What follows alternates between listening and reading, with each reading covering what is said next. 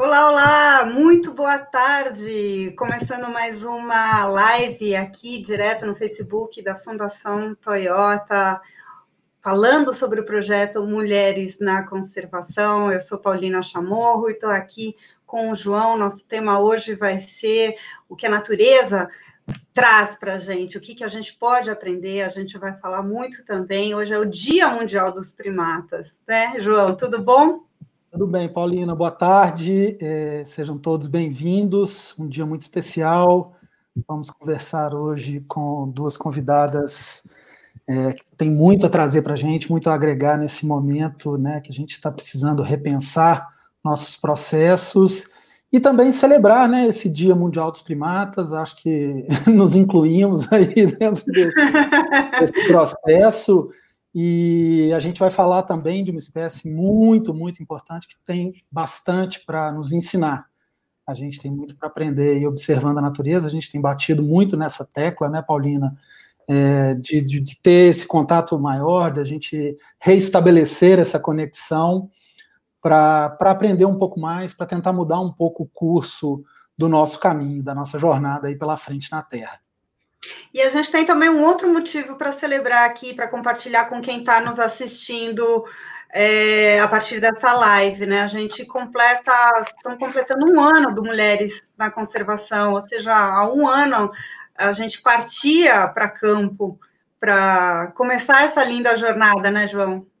Pois é, exatamente um ano, finalzinho de agosto do ano passado, a gente finalmente saía para campo para contar algumas histórias. Fomos inicialmente para o Pantanal para contar a história da Neiva Guedes e da Patrícia Médici. Foi uma viagem mais longa do que as, as seguintes, né? A gente é, foi no, no, em sequência, eram regiões próximas ali do Pantanal, do Mato Grosso do Sul, e foi aí que tudo começou. Na verdade, a coisa já tinha começado um pouquinho antes, nas nossas conversas e no nosso desenvolvimento dessa, dessa plataforma de comunicação, desse canal de comunicação que o, o Mulheres se transformou, né? Acho que a gente não imaginava que ele ia chegar nesse ponto, mas a gente tinha certeza de que a temática era muito importante, muito relevante e muito inspiradora. Então foi essa, essa jornada linda aí pelo Pantanal, inicialmente, com a Patrícia Médici, trabalha com as Antas, a Neiva Guedes, né, super especial também, um grande abraço, Neiva e equipe do Instituto Arara Azul, é, na sequência, a gente foi para Pernambuco acompanhar a Beatriz Padovani na, na, região ali da Costa dos Corais, Tamandaré, e também fomos em Recife. Então a gente foi completando esse quebra-cabeça, né? Que de, de, biomas brasileiros, acho que isso foi muito foi muito importante também, né? Ver a participação de mulheres em, em lugares diferentes. O Brasil tem essa essa coisa continental e uma coisa de mudanças culturais muito fortes em cada região. Então a gente foi percebendo também como cada cada mulher se posicionava e tinha ali suas suas questões a serem tratadas. Era muito interessante, né, de, de, da gente comentar também, né, nesse momento que a gente está celebrando também um ano do Mulheres na Conservação em Campo, do que, que a gente foi encontrando no, ao longo desse processo, do poder inspirador que essas mulheres representam e, e, e, no, e no momento representavam também, né, João? Sim, acho que isso para mim foi o mais a coisa mais forte de toda essa essa jornada que a gente teve até agora, né? Pelo menos dos, do retorno que a gente teve e da penetração que, que a mensagem teve é, em meios, os meios mais heterogêneos possíveis, né? Então a gente perceber essa inspiração, tanto em, em meninas, é, em crianças, né? É, em jovens pesquisadoras, em pesquisadoras que estavam mais, é, mais calejadas ali, mas que estavam precisando de um alento, de algo para mostrar que elas estavam no caminho certo, e para as pessoas mais de, dos mais diversos meios, né, de outras profissões também. Então, isso foi muito, muito bonito ver o quanto essas histórias é, geraram essa inspiração. Pois é, foram histórias muito lindas, a gente se dedicou né, a contar essas histórias, e uma repercussão e impacto que realmente, como você falou, a gente não esperava que fosse ser, a gente tinha essa vontade, né? Mas ver ela acontecer foi transformador e foi maravilhoso, não só para as mulheres retratadas, né, nessa, nessa etapa, como para nós, né? E principalmente para as mulheres e homens que assistem e se inspiraram por elas, né? Para vocês terem uma ideia do impacto disso tudo, desde que a gente começou e optou por trabalhar num formato multimídia, né? Que tem podcast, que tem rede social, que tem o, o site, as reportagens na National Geographic, a websérie aqui pela Fundação Toyota. Para vocês terem uma ideia do impacto de tudo isso, até agora já chegamos a mais de 17 milhões de pessoas impactadas que já viram, ouviram, leram sobre essas grandes pesquisadoras. E aí o nosso sonho do álbum de figurinhas, né, João, tá ganhando do corpo, um corpo muito lindo. E desculpa, te cortei aí que você estava contando dessas viagens que a gente fez. Não, não, mas era, era, isso mesmo. Acho que a gente tinha que chegar nesse ponto de falar que a gente foi tão longe, né? Mas não imaginava que essa mensagem chegaria em tanta gente. E isso acho que é um incentivo para a gente seguir firme, né? é um incentivo para essas pesquisadoras é, perceberem a importância que não só os trabalhos em si acadêmicos delas têm, mas as figuras, né? as figuras delas enquanto mulheres, enquanto líderes, né? elas são grandes referências para todas as pessoas que estão ali trabalhando, direto ou indiretamente com elas. Então, foi muito bonito ver como é que esse projeto conectou diversas partes, né, Paulina? Exato. E o nosso sonho do álbum de figurinha vai, vai seguindo. A gente, a gente né, já começamos com essas cinco, e claro, acho que a gente também teve alguns pontos que eu preciso trazer, porque a gente vive, lógico, agora em uma, situa uma situação de exceção com essa pandemia, mas a gente também viu o nível do impacto é, é, que essas, essas pesquisadoras sofrem em campo em função das mais diversas frentes né, de, de ameaças aí para os seus trabalhos. A gente passou por todos eles, né? Acho que cada um teve ali sua particularidade de grandes, é, foram grandes questões, não foram né, coisinhas assim, ah, não eram pequenos empecilhos no caminho, né? Então a gente chegou no Pantanal e uma queimada imensa na região da Neiva Guedes, que hoje está se repetindo numa outra região, mas também depois a gente passa pela Beatrice com a questão do óleo, que agora está completando um ano também, sem explicação. A gente segue com essas questões. Depois, com a nossa convidada que vai ir, depois a gente passa aqui em Minas Gerais a questão das enchentes, tudo muito conectado com mudanças climáticas. E, enfim, ficou claro para a gente também o desafio que essas pesquisadoras têm, além de tudo que já está ali no caminho, né? Que é coordenar, que é gerar informação, que é ter essas linhas de estudo, coordenar essas equipes, elas ainda têm esses desafios que são não são esperados. Né? né a gente bateu muito papo com ela sobre isso, né? Que é o que a gente fala o imponderável, né? Porque muitas vezes você se planeja por anos para trabalhar em pesquisa, em como resolver os temas que você sabe que os impactos que você está acompanhando, mas como é que você faz com o imponderável, né? Como é que você, você não vai. Não, hoje a gente não consegue dimensionar o impacto, por exemplo, das mudanças climáticas, como você colocou. Então, acho que, é, além de, de tudo isso, esse desafio né, adicional traz muito mais força, e nesse momento, muito endossado, né?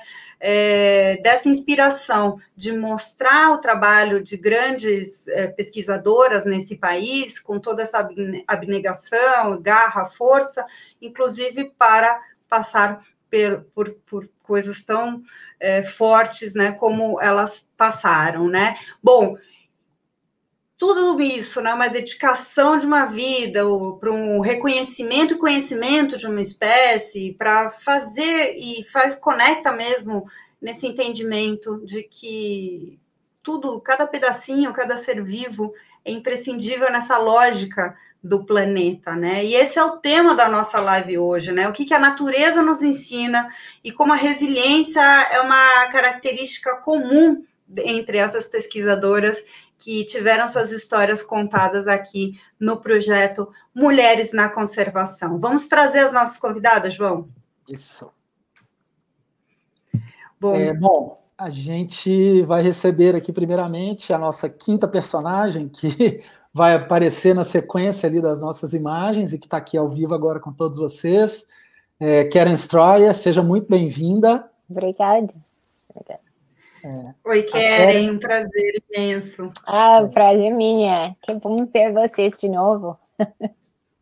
A Keren é antropóloga e coordenadora do projeto Muriquis de Caratinga, presidente da Associação da Sociedade Internacional de Climatologia e membro da Sociedade Brasileira de Primatologia. Tá quase 40 anos aqui no Brasil trabalhando com os muriquis. E chegou agora a nossa segunda convidada, a Vivi Mansi, diretora da, de comunicação da Toyota do Brasil, presidente da Fundação Toyota do Brasil, uma voz muito importante na comunicação atual e nossa grande apoiadora nesse projeto. Seja bem-vinda, Vivi.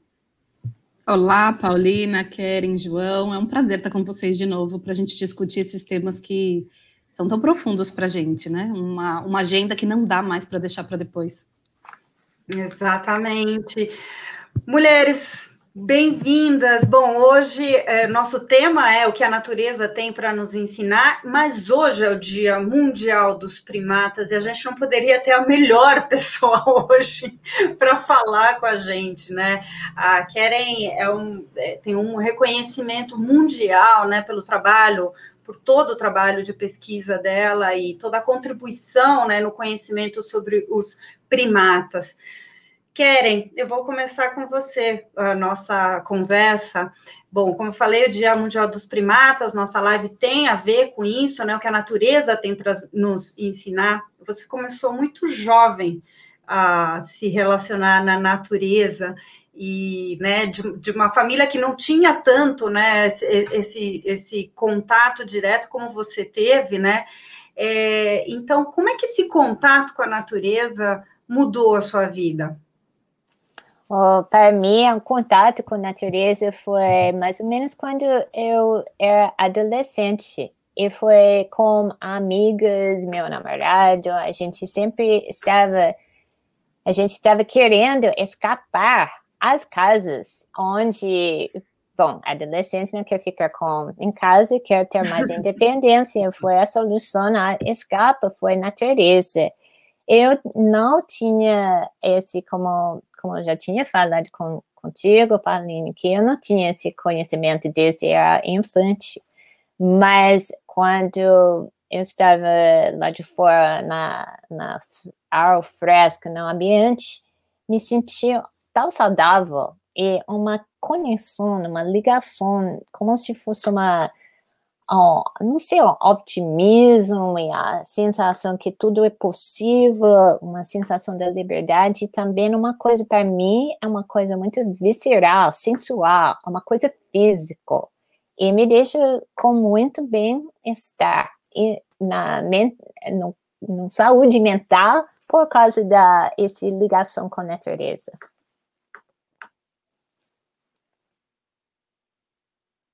Não estou eu falo para o João e falo e a gente fala que tem algo muito bonito que você falou para a gente durante a entrevista quando fala de natureza que é a energia da vida. É espiritual. É, não, é uma coisa. A natureza é uma coisa espiritual. Eu acho que é só você sente que tem uma coisa maior do que você, maior do ser seu corpo, do seu corpo próprio, maior do que seus problemas, as preocupações que você tem a natureza que sobrevive independente da gente. É uma coisa muito, muito marcante. Ah, Vivi, eu não te perguntei nunca nenhuma live, né? Mas falando, eu vou te falar, perguntar da sua relação com a natureza, como é que veio, mas também eu vou falar, queria te perguntar sobre relações humanas, né? Com o meio, com colaboração, é, que nesse momento, né, tá tudo meio sendo, meio não, está sendo revisto, né? E você tem um papel muito importante na parte de comunicação. Então, como é que você vê hoje o papel da comunicação para servir de facilitadora, né? Inclusive até para inspiração, né? Bom, Paulina, você sabe que a minha relação com a natureza, bom, eu acho que como criança, como adolescente, sempre mais perto, mais perto da água especificamente, né? Mais perto do mar. Mas eu fui realmente tocada. Eu, sei, eu acho que eu fui uma pessoa mais urbanoide depois de adulta. E mais recentemente, depois que eu entrei na Toyota, eu posso dizer para vocês que eu ressignifiquei a minha relação com o meio ambiente.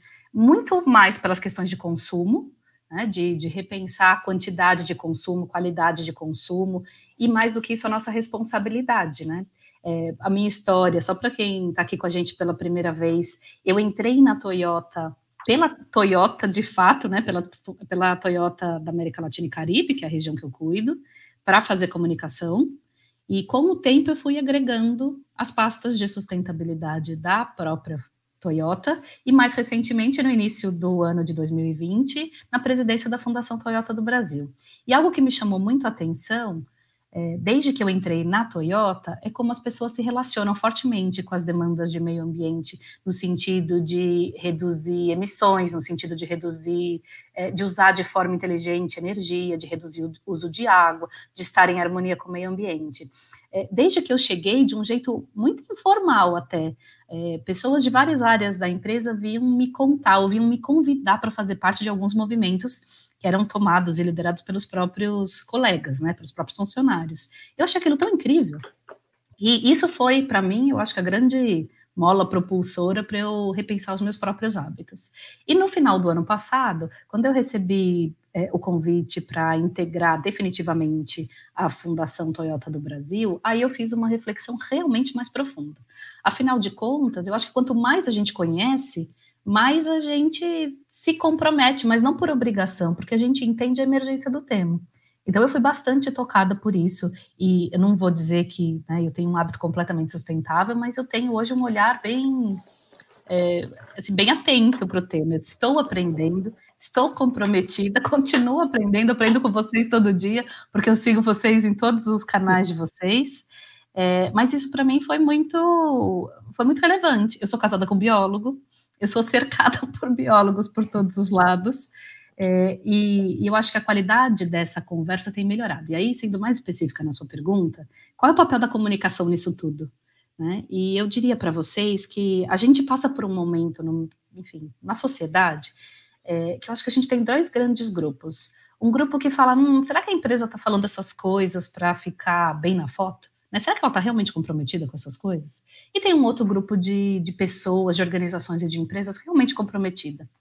Seja qual for a razão, gente, eu acho que tem que comunicar. Porque quando a gente cria esse espaço de reflexão, a gente amplia a consciência, e ampliar a consciência é uma responsabilidade das empresas. Uma empresa grande como é a Toyota tem uma responsabilidade adicional de mostrar que é possível, que a gente tem condições, que é necessário, que não é uma coisa para deixar para depois. Então, a gente tem feito uma reflexão profunda dentro da Fundação Toyota e que eu estou completa, completamente comprometida pessoalmente de realmente é, usar esses espaços que a gente tem institucionalmente, seja pela Fundação, seja pela Toyota, de falar a respeito dos temas.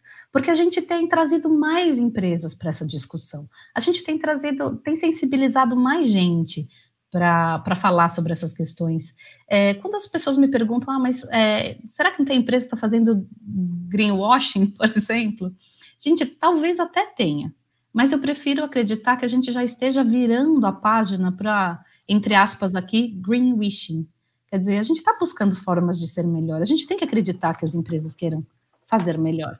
Então a gente abraçou essa dimensão. A gente tem usado muito a Fundação Toyota do Brasil para a gente criar espaços para falar mais sobre o que existe nesse nessa seara, nesse campo de atuação, porque é muita coisa. Nós estamos falando aqui de, enfim, de projetos e de iniciativas, de pesquisas, de dilemas, de questões para as quais a gente não tem resposta, mas a gente nunca terá se a gente não debater. Então a gente está muito uhum. comprometido com isso. É fundamental. A gente coloca isso no topo da nossa prioridade. O Keren, falando de comunicação, né? A Vivi trouxe essa, essa fala bem concisa, né? E bem forte com relação a isso. A gente tem dentro do universo do, do, da sua, dos seus objetos de estudo, os muniquis, né? uma. Um, eu acho que eles, eles vêm direto conversar com a gente sobre essa temática que a gente trouxe, que é o que a natureza pode nos ensinar. O que, que a gente pode aprender com a natureza? Né? As relações, o toque, a forma de viver, as formas de interação. O que, que você pode contar para a gente? Né? Você que já, na verdade, isso foi a sua, né, o coração de tudo que você que te conduziu. Que, você fala para a gente? O que, que esses bichos podem ensinar para a gente nesse momento? vou, vou falar, vou responder essa pergunta, mas eu não posso deixar esse momento de propaganda para a Toyota, porque meu carro é um Toyota Prius é, elétrico. Eu comprei, eu tinha que uh, esperar mais de que seis meses até foi disponível em 2000, 2006 foi o primeiro preço. Acabei de comprar a segunda. Então, já sou fazer parte do, do equipe do Toyota. Antes de conhecer esse programa.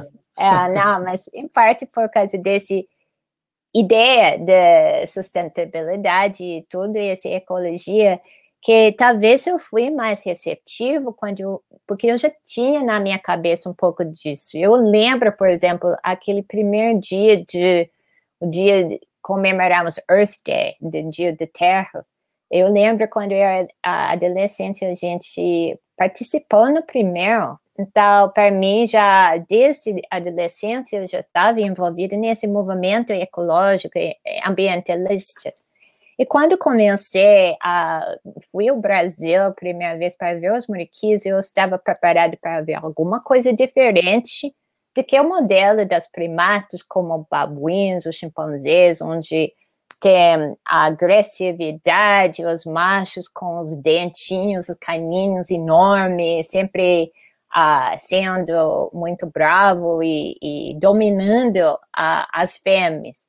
Eu cheguei vendo os moriquis pela primeira vez, uma sociedade pacífica, ambos machos, ambos fêmeas, tranquilo, apenas abraçando, não, não brigavam, não têm dominância, moram numa uma, uma sociedade igualitária, com uma tranquilidade que eles ganhou o nome do seu moriqui, o primate hippie, o, o macaco de hippie porque eles são muito promíscuos, eles, eles têm relações sexuais livres e ninguém briga porque ele quer ficar com um e não outro, eles, eles são muito tranquilos. E já vendo com essa mentalidade de querer um mundo diferente de que era, eu estava muito receptivo, eu me sentia uma afinidade enorme. Eu me apaixonei de primeira vista dos muriquis. Eu queria entender tudo que é possível e pior ainda é que quando tem um primate que mostra como é possível sobreviver com passividade, sem briga, sem dominância, sem machismo, apenas tudo feminismo, as fêmeas são muito autônomas, elas, elas são muito cuidosas, as famílias são muito, muito fortes. Eu pensei que eles podiam ser um novo modelo para ser humano, que nós podíamos adaptar melhor a, a vida deles e entender melhor como funciona. E o fato que as matas dos mariquis tanto por causa dos caçadores em alguns lugares e também a perda da mata, eles ficam numa situação criticamente ameaçada com extinção. Incompreensível para mim que uma espécie que tem tanto para nos ensinar podia ser extinto. Como nós podíamos deixar isso acontecer? Impossível. Aí eu, eu entrei nessa questão de, de, ciência, de, de estudar os monarquias mais no lado da ciência, mas eu acabei saindo como vendo o valor da ciência para a conservação.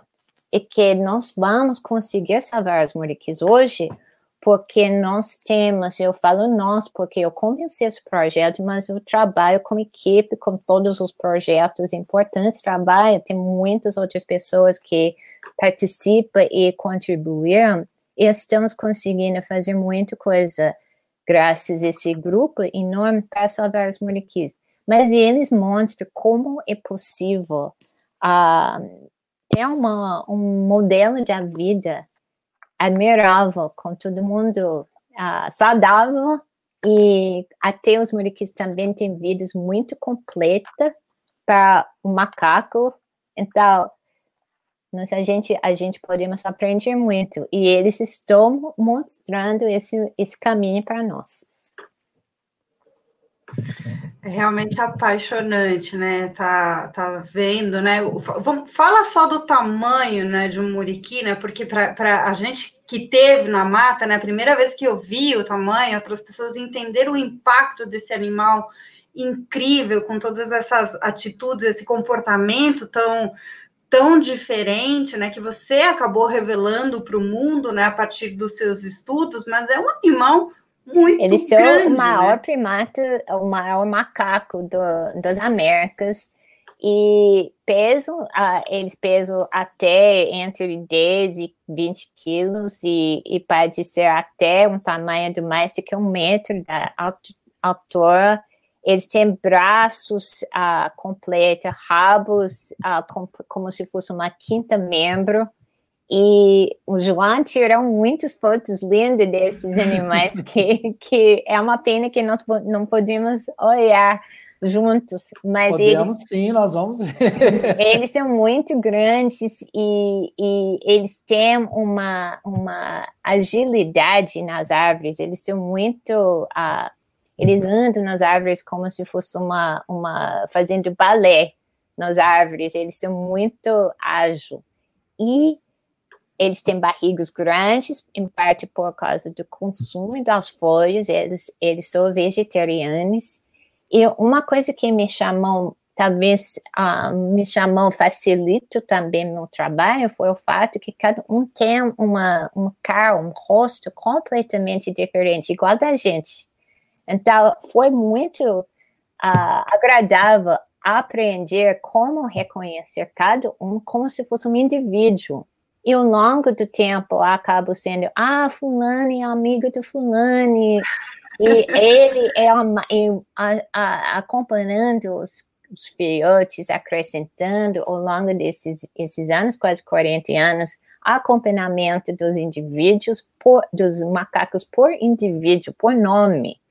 Eles e com certeza eles, como eles tratam, eles têm relações específicas entre eles também. Então a gente não sabe como eles reconheceram uma outra, mas com certeza, pelo comportamento, eles distinguiram uma outra. Oh, Keren, algo muito inspirador entre essa sociedade muriqui, vamos dizer assim, que a gente viu em campo, a gente aprendeu com você, né? Essa é uma pergunta, eu acho que para Vivi e para Keren, né? É o equilíbrio, né? Como você falou, uma sociedade igualitária, o equilíbrio entre gêneros, né? Machos e fêmeas envolvem papéis iguais, tem muito respeito com relação a isso. Então, eu queria começar com a Karen, depois para a Vivi também. É, como é que vocês veem a questão da, da igualdade de gênero em suas áreas, né? Hoje, Karen, né, na primatologia, a mulherada está dominando, né? Mas nem sempre foi assim. Como é que foi? Como é que é essa história? Bom, de fato, na área da primatologia, uh, quase todo mundo já tem ouvido do nome de Jane Goodall, porque ela é uma dos pioneiros. Então, já temos uma associação muito próxima na cabeça da gente das mulheres com, prima, com, com estudos primatólogos. Mas ela começou como uma sendo depois ela foi fazer doutorado, mas quando ela começou, ela não é uma aluna, ela é uma, uma ela é o funcionário auxiliar de uma pesquisadora. E a entrada das mulheres no sistema acadêmico, de ser treinado como cientista para ser profissional, tem algumas gerações antes de mim. Então, para mim foi relativamente fácil, porque as outras mulheres que já consegui entrar nas universidades, já cons consegui ser professores, mas a maioria dos meus professores, quando eu era aluno, foi homem, foi, foi homens. Então, hoje em dia, temos uma presença muito alta das mulheres, mas não foi sempre assim. Mas o fato que eu sou presidente da Sociedade Internacional de Primatologia significa que as mulheres estamos conseguindo chegar mas ainda existe uma os, os desafios para as mulheres e eu acho que é uma coisa que tanto nas ciências, tanto na, na parte da conservação, que é uma coisa que nós temos todos, e não apenas as mulheres, que somos, ah, podemos dizer que nós já temos um, um nível de, de estabelecimento nas nossas áreas, mas os homens também, que as pessoas têm que ser sempre atento e abrir a chance para as outras mulheres e deixar que todo mundo trata cada pessoa, não apenas como se fosse uma oportunidade, dar mais oportunidades às mulheres, mas tentar igualizar as pessoas. Eu acho que hoje, talvez nossas preocupações é tanto para manter a presença e sempre melhorar a presença das mulheres, mas também aumentar a diversidade da gente, para ver os outros fatores, outros países, outras culturas, outros raças das, da gente, para ser mais diversa, para todos os primatólogos poder representar a população humana e não ser apenas uh, os homens, apenas as mulheres, mas nós somos representantes da, da população humana. Ô, Vivi, e como é que você vê, como você vê a comunicação é, funcionando para diminuir esse abismo? Né? Como que ela pode atuar diretamente nesse processo? A comunicação é fundamental nesse processo, especialmente para dar visibilidade, João. É, a gente, às vezes, a nossa, a nossa memória, às vezes, nos leva muito a pensar em pessoas que lideram projetos como alguém do sexo masculino. O que a gente vê pelo próprio exemplo da Karen e de todo o trabalho que vocês estão fazendo no Mulheres da Conservação, que não necessariamente é assim. Então, a gente tem um papel que, que é dar visibilidade àquilo que já existe de grande, de importante, de bacana, feito por muitas mulheres sensacionais. A gente está aqui conversando com a Karen agora, eu vi que a Neiva Guedes, Neiva Guedes está aqui com a gente acompanhando a live, e tantas outras mulheres que estão aqui no backstage ajudando a gente a fazer, é, a levar esse tema, essa live à frente. E a gente está num setor, é, especificamente na indústria automobilística, que essa é uma grande questão, né? A gente vem falando sobre esse tema. Mas olha, olha que dado bacana que saiu sexta-feira da semana passada. A gente tem uma, um reconhecimento na, na comunicação como um todo, do, de comunicadores né, dos melhores comunicadores do Brasil e das melhores agências do Brasil. Saiu a lista sexta-feira passada, nós temos três representantes mulheres da indústria automobilística nessa lista. Então a gente já começa a ver é, que, assim, a gente está mudando isso. É, nós somos ainda, nós somos número suficiente? Não, não somos, mas a gente precisa começar a falar, é, dar visibilidade para outras mulheres. Eu até gosto de brincar, eu tenho falado dentro de casa eu não me lembro de quem é a frase, mas não, não vamos nos esquecer que é um espaço especial no inferno para mulheres que não apoiam outras mulheres, não é mesmo? Depois vocês precisam me ajudar a lembrar de quem é essa frase. Mas, de qualquer forma, eu acho que isso traz um pouco, brincadeiras à parte, a gente precisa ajudar umas às outras, a gente precisa dar esse espaço, a gente precisa dar visibilidade, porque há muita coisa boa sendo feita por aí. O que a gente precisa fazer é ajudar a criar mais equilíbrio, como a própria Keren trouxe agora há pouco, de, é, de a gente reconhecer esse trabalho todo que é feito. Mas, felizmente, muita coisa já tem acontecido. Eu acho que isso é bastante importante. É, já fizemos tudo? Obviamente não, temos um longo trabalho pela frente. É, agora, nossa intenção é apoiar esse movimento, nossa intenção é dar cada vez mais é, oportunidade para a gente reconhecer tudo isso que está acontecendo. Não é um trabalho simples, mas é um trabalho que é, precisa ser feito, né? Como tudo que a gente vem falando nessas grandes mudanças de paradigma, né? Meio ambiente é uma delas, a questão da mulher é outra, tantas questões relacionadas à inclusão, né? Não só de gênero, mas tantas, tantos outros grupos que acabaram ficando à margem, né? Desse, desse ambiente que a gente tem de debate profundo, etc. Então, precisamos trazer todo mundo para dentro. É, é responsabilidade de todo mundo. A gente só precisa chamar todo mundo para essa discussão de fato.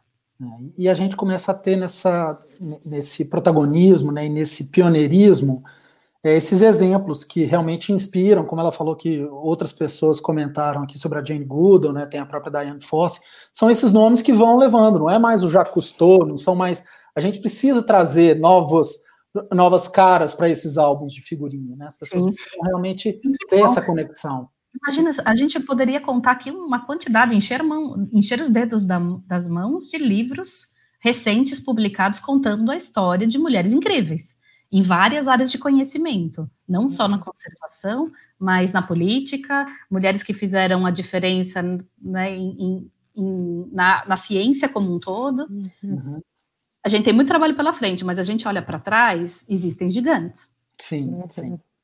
O, o Keren, e falando em pesquisa, e acho que você né, tem um reconhecimento muito grande pela, pela linha de trabalho que você desenvolveu, pelo alcance que seu, seu projeto tomou.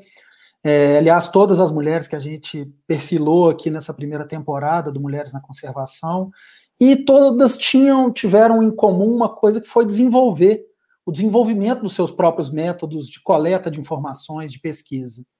É, você criou uma abordagem inédita em, né, em áreas neotropicais, é, e foi a partir de muita observação, sozinha ali no meio da floresta, né, percebendo, entendendo como você poderia coletar esses dados com o mínimo de, de impacto no, nos animais, que você criou essa, essa, essa possibilidade. Que, que você optou por esse caminho? Conta um pouquinho sobre esse, essa sua metodologia e por que você escolheu esse caminho, que era o mais longo, era o mais árduo, mas que realmente trouxe esse, nos apresentou esse universo dos muriquis para mim não foi um, não foi uma decisão, foi tudo óbvio que eu sempre senti que eu estava, eu sou uma visitante na mata. Não é a minha direita para interferir com os animais. A minha direita é para é para ficar uh, observando, tentando ter, ter o mínimo impacto possível para não interferir com os animais, para deixar eles tranquilos, seguros na minha presença, aí eu tomei uma decisão, em parte por causa desse nível de respeito que eu tenho para a natureza, para os muriquis e assim, sensação de ser aceitado pelo animal, que eles no início eles ficavam a risco, até me ameaçavam, mas depois eles começaram a ficar tranquilos na minha presença, até me uh, sentir que eu fiz parte do grupo deles, eu podia andar junto com eles sem tendo nenhum problema, nenhum um impacto com eles.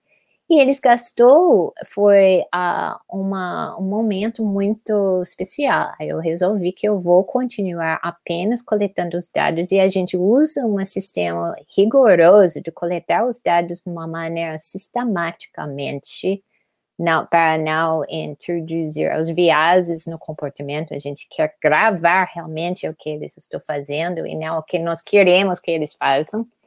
E eu comecei a pensar como podíamos uh, fazer, entender melhor partes da biologia deles sem interferência. Então, essa questão de reconhecer os animais individualmente, pelos rostos, pelas marcações naturais, sem uh, capturando eles para marcar ou sem para colocar cara, porque como eles têm rostos diferentes, nós podíamos aprender, nós podíamos aprender, nós podíamos nos forçar para reconhecer eles. Não precisa marcar eles se nós conseguimos uh, estudar como eles são. E também fizemos um trabalho com uh, os hormônios que até hoje me deixa muito orgulhoso porque foi um dos primeiros trabalhos uh, feitos sobre uh, que diz, conseguimos descrever o sistema da da reprodução dos moriquis, da biologia da reprodução dos moriquis, usando o cocô deles, às vezes, que é uma coleta, porque todos os esteroides, os hormônios, passam também no urina, passam também no cocô. Então, nós, eu com meus colaboradores, descobrimos como extrair esses hormônios do cocô e conseguimos determinar o prazo de gravidez o intervalo nos ciclos ovarianos das fêmeas. Isso foi fantástico, usando um cocô, é uma substância reciclável, renovável, que é, não tem limites, os animais ficam fazendo várias vezes por dia, é uma, a questão só coletar depois que já terminamos, jogar fora, deixar, devolver para a mata. Mas, mas eu quero, você só te interromper um minuto, porque eu acho que tem uma coisa que para mim ficou muito marcada no encontro que a gente teve com você, pesquisadoras que estão com você há mais tempo, a Fernanda e a Carla, né, que já hum. são aí, já estão numa outra geração, e as mais uhum. jovens, né, as bolsistas ali que estavam na linha de frente em campo, é, ficou muito claro que essa escolha por um trabalho de, de, de menos interferência direta, ou seja, trazer mais facilidade ou agilidade para a coleta de dados, também proporcionou para essas pessoas, para você e para as gerações que seguiram os seus passos, uma possibilidade de maior contato com a natureza. Né? Esse método que você é, criou, ele faz com que as pessoas precisem, precisem, os pesquisadores precisem seguir os muriquis, né? reconhecê-los enquanto indivíduos ali pela, pela face, né? A gente, cada uma tinha o seu caderninho ali para reconhecer a cara de cada indivíduo. E uhum. para fazer essa coleta das fezes, né, do cocô que você está falando, ele tinha que ver exatamente aquele que estava fazendo para coletar aquilo. Então, o tempo que ele, que ele que você colocou essas pessoas em campo fez com que você criasse. Eu já conheci diversos, nos mais diversos lugares que você imaginar. O Jean Philippe, no Pico da Neblina, há alguns anos, encontrei com ele lá. Era um aluno, uma pessoa que te admirava muito. Pessoas que despertou uma paixão é, genuína pela natureza, pelo tempo que elas ficaram ali, uhum. né? Não foi aquela coisa, eu vou ali, coleta e vou embora. Não, as pessoas realmente passaram esse tempo na mata, né?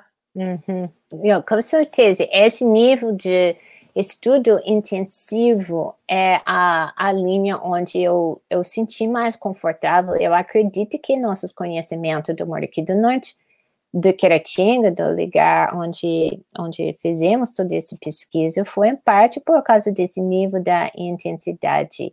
E os, que você mencionou a um parte da minha equipe, que eu sempre tenho pelo menos uns dois até quatro bolsistas numa vez, que são todos financiados pelas fontes internacionais, e treinando para não apenas manter os dados de coleção dos dados do longo prazo, mas também a muitos deles levar os dados para usar na na dissertação do mestrado e doutorado, como as duas, a Carla e a Fernanda, que você mencionou, que trabalhou um comigo mais do que 20 anos e outra quase 15 anos. Então, quer dizer, nós temos uma equipe de longo prazo e cada ano mais quatro pessoas novas.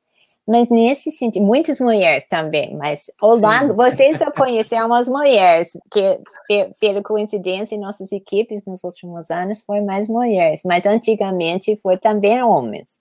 Se, com, juntando todas as pessoas envolvidas no projeto, eu acho que foi quase 50% homem e mulher. Mas essa questão de observação intensiva, é uma coisa que tem que ter muita paciência e tem que ter uma paixão de ficar na natureza, que não todo mundo tem.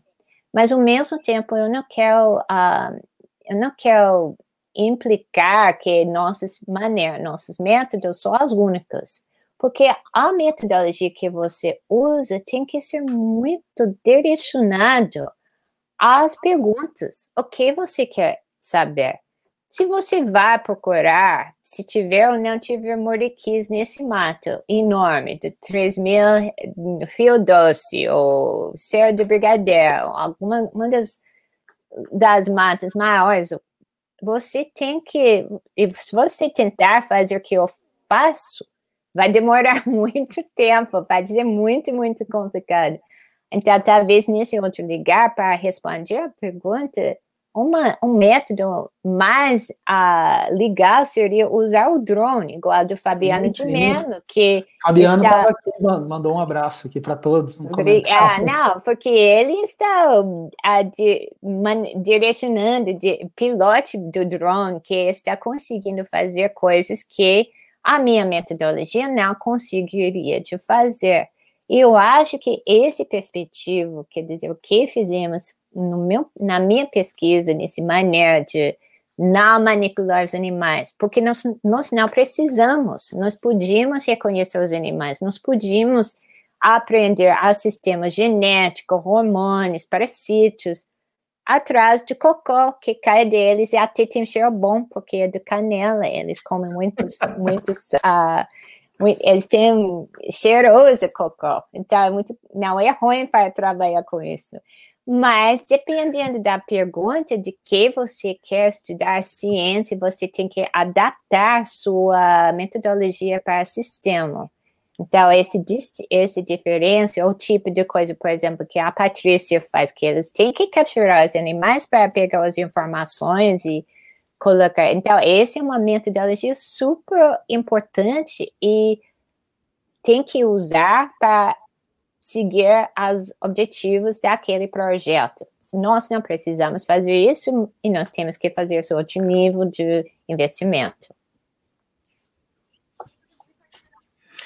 E com muita criatividade, né? Algo que, que a gente colocou durante a reportagem, que a gente pôde ver em campo com, com a Keren, e algo também que me chamou a atenção antes de eu derrubar uma hecatombe aqui no meu escritório, eu ia puxar aqui o livro As Faces da Floresta, porque eu lembro da, da Keren falando agora dessa metodologia, mas lembrando que ela desenvolveu isso ficando 14 meses sozinha, todos os dias, Verdade. na mata, em silêncio, olhando Sem a falar português. É, mas Sem falar mas português. Eu, eu, eu confesso que é, é muito gostoso trabalhar com equipe, eu gosto muito ensinar até os bolsistas, eu sou responsável mas eu lamento, às vezes eu fico com agonia de ter, não ter a oportunidade de ficar sozinho mais 14 meses na mata. É, aqui, os momentos de desenvolvimento pessoal e, e, e de fato, não estava sozinho, porque o, na época estava sozinho na mata, sim, mas em casa eu dividi a, a reserva com o Sérgio Lucena Mendes, que hoje é diretor do Instituto da, Nacional da Mata Atlântica, de IMA, que ele estava fazendo pesquisa com os barbados, os bugios na época. Então, eu conheci ele já há quase 40 anos também, e hoje nós, nós somos ainda grandes amigos, colaboradores e colegas. Então, também seguindo as, o modelo dos moriquis. Morrendo de saudade do Brasil, né, Keren? Vou ah. trazer uma pergunta para a Vivi e daqui a pouco a gente vai responder. Chegaram algumas perguntas bem legais para a Keren também, mas Vivi, puxando ainda esse, essa história, né, sobre igualdade de gênero, né, e sobre como dirimir um pouco essas, essas lacunas, né, a gente falou da parte do viés da comunicação, a Karen trouxe um pouco de como é que é isso na pesquisa, a Fundação tem investido bastante, né, também em projetos que procuram nivelar essas diferenças de gênero, o próprio projeto Mulheres na Conservação que vocês apoiam, né? Tem outras também iniciativas que contam com esse apoio da, da Fundação Toyota, que também tem esse protagonismo feminino, né? Então, é, como trazer essas discussões de uma forma mais orgânica na sociedade, né? Que não sejam só entendidas, mas realmente aplicadas, que sejam transformadoras. Paulina, a gente precisa debater o tema de fato, né? Eu sei o quanto que essa é uma temática que às vezes desce quadrado, né? A gente tem medo, vergonha, tem dificuldade de debater a questão, porque, enfim, porque a gente está num processo de aprendizado, o tema é relativamente recente, né?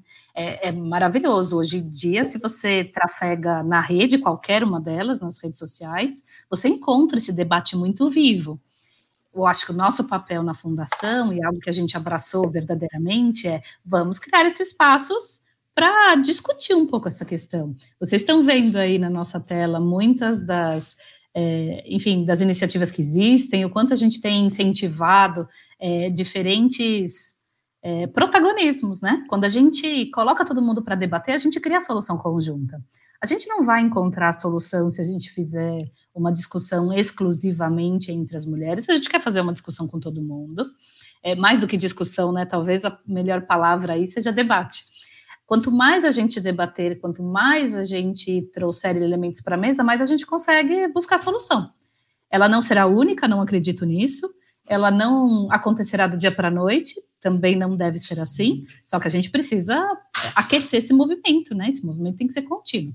E aí que a gente está bastante disposto e a gente faz isso a várias mãos. Então, Nós temos, felizmente, bastante diversidade, enfim, para discutir. A gente trabalha na fundação com gêneros diferentes, a gente trabalha com formações diferentes, com idades diferentes, a gente gosta desse olhar diverso, plural. Essa diferença nos atrai, né, como forma de buscar soluções para as coisas. É, e, obviamente, como tudo que atrai, as pessoas também sentem isso, né? Então, a gente tem cada vez mais diversidade envolvida, porque as pessoas se sentem bem-vindas com as suas singularidades. Então, acho que mais do que tratar como diferença, a gente gosta de dar esse olhar para a singularidade. A gente é o que a gente é, e é bom que, que a gente reconheça no outro coisas que são como nós e coisas que, felizmente, são diferentes de nós. O que a gente precisa é ter mais empatia, né? Acho que empatia é uma, uma palavra que representa bem a nossa, a nossa busca e a nossa abertura nesse momento. Ó, que gancho bom que a Vivi deu para gente. Rolou né, a bola. Rolou a bola, tá aí, tá aí no campo de vocês agora. Que, que boa bola, né? Eu queria agradecer as perguntas, a gente vai, vai, vai passar, mas antes só deixar uma última questão, né, para a nossa convidada, para as nossas convidadas, né?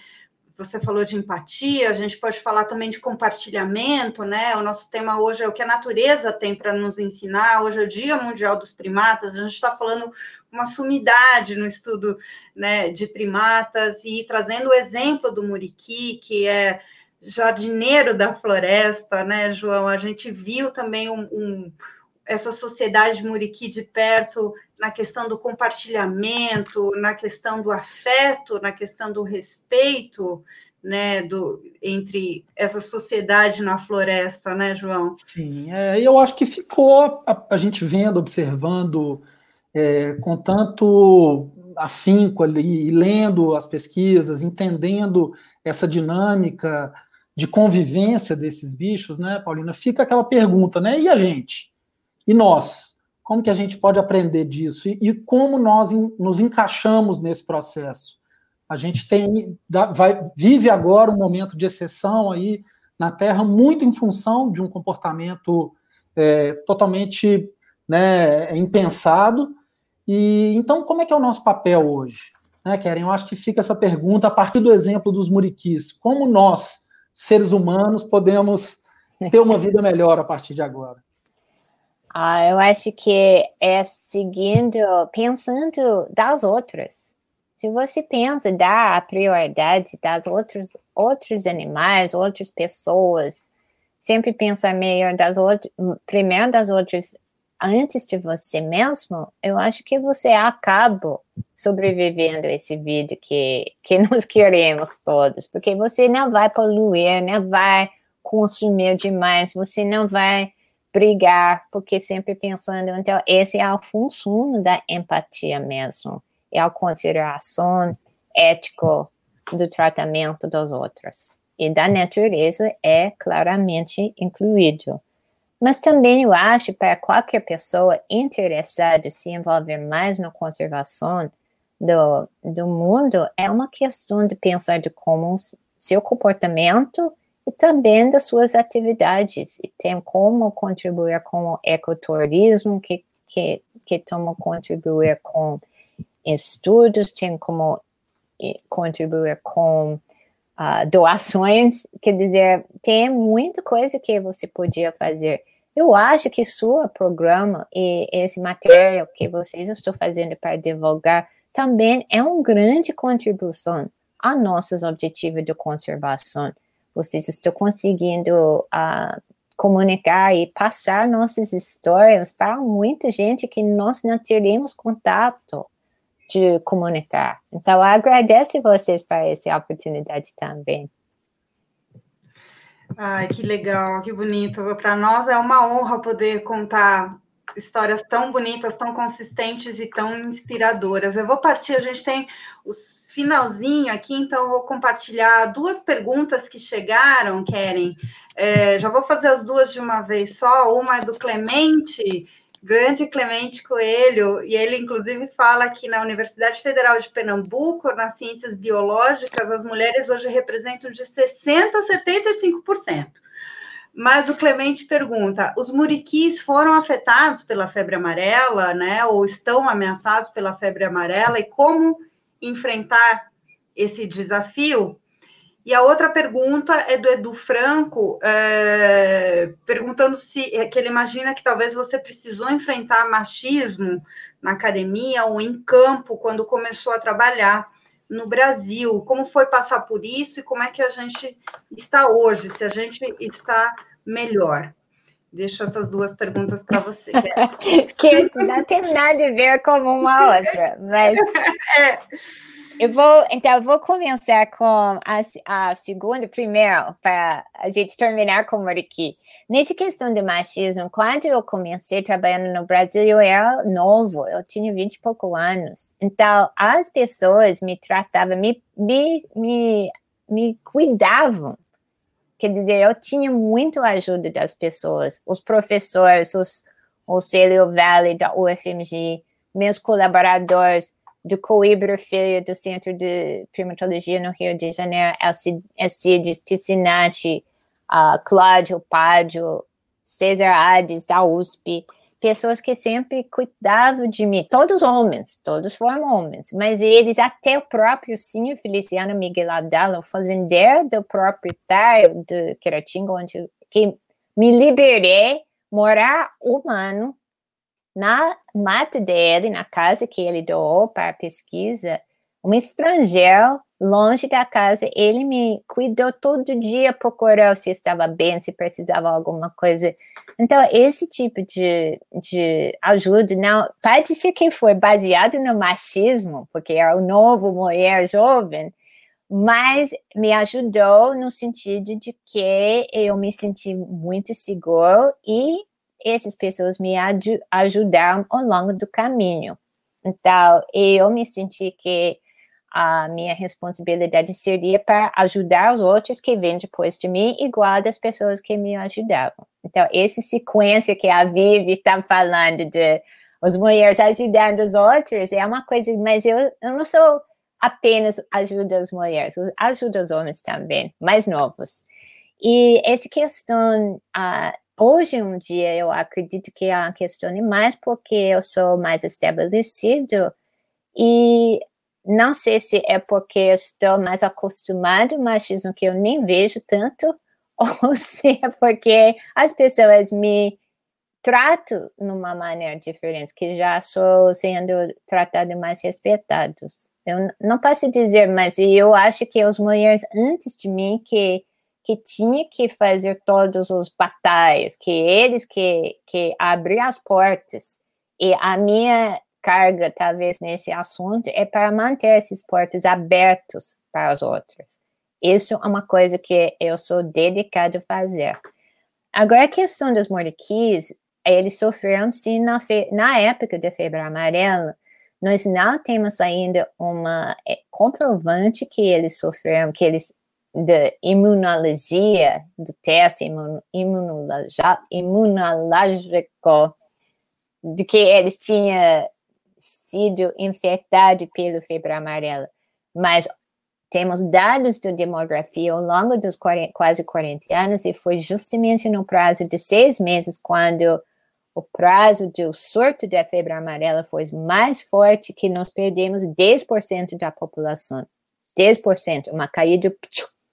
E isso foi muito traumático, porque eu confesso, ao longo desse tempo nós sobrevivemos fogos, sobrevivemos à ameaça de perdendo desmatamento, caçadores, e acho que nós não ficamos muito preparados para uma coisa que podia acontecer com tanta velocidade, um 10% de uma população. E como a gente conhece cada um por indivíduo, indivíduo, isso dá, é como se fossem meus filhos morrendo um de, depois da outra. Foi muito, muito triste mas reforçou para mim a importância da gente manter esse, a mata, a manter a conservação. Nós temos que desenvolver mais mata, aumentar a área do uso, a área da mata que os mordiquis têm, com conexões, corredores que liga as matas pequenas um para outro para dar uma maior oportunidade aos Moriquis espalhar, sustentar maiores populações deles, justamente para sustento também outra sorte de febre amarela, outra doença. A gente estamos vivendo com Covid agora, não sabemos que vai ser o próximo, se vai ou não vai matar os animais.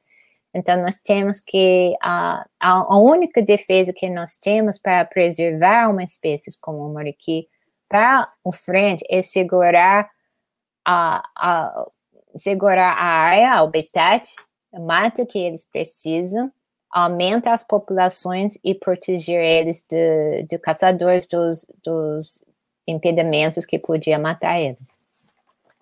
Mas eu sou com muito otimismo que vamos conseguir fazer tudo isso. Muito bem, eu queria agradecer então todos e todas que nos assistiram até o momento, agradecer Vivi pela oportunidade, mais uma vez a gente está juntas hoje aqui sobre o que a natureza né, pode nos ensinar. A gente acabou aprendendo muito hoje. E especialmente agradecer a Karen Strayer, estou morrendo de saudade, muito Ai, obrigada por todo o ensinamento por ser essa mulher tão inspiradora, né? Tem uma série aqui de comentários de muita gente aqui que participou, que se inspira muito em você, se inspira muito na, na, na, forma como você desenvolve pesquisa.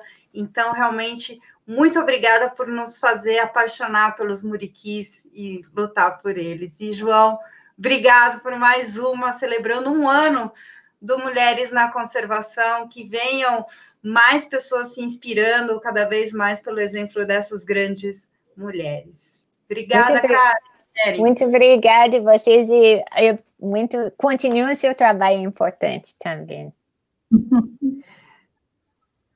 Obrigada, pessoal. A casa de vocês. Venham sempre, usem sempre esse espaço para a gente refletir sobre coisas que nos fazem melhor Obrigado, todo gente, dia. Obrigado a essas mulheres maravilhosas aí por compartilharem suas histórias e nos inspirarem cada dia mais. Seguimos em frente juntos. Muito Fiquem ligados, ligadas. Até a próxima, então. Tchau. Tchau, obrigada.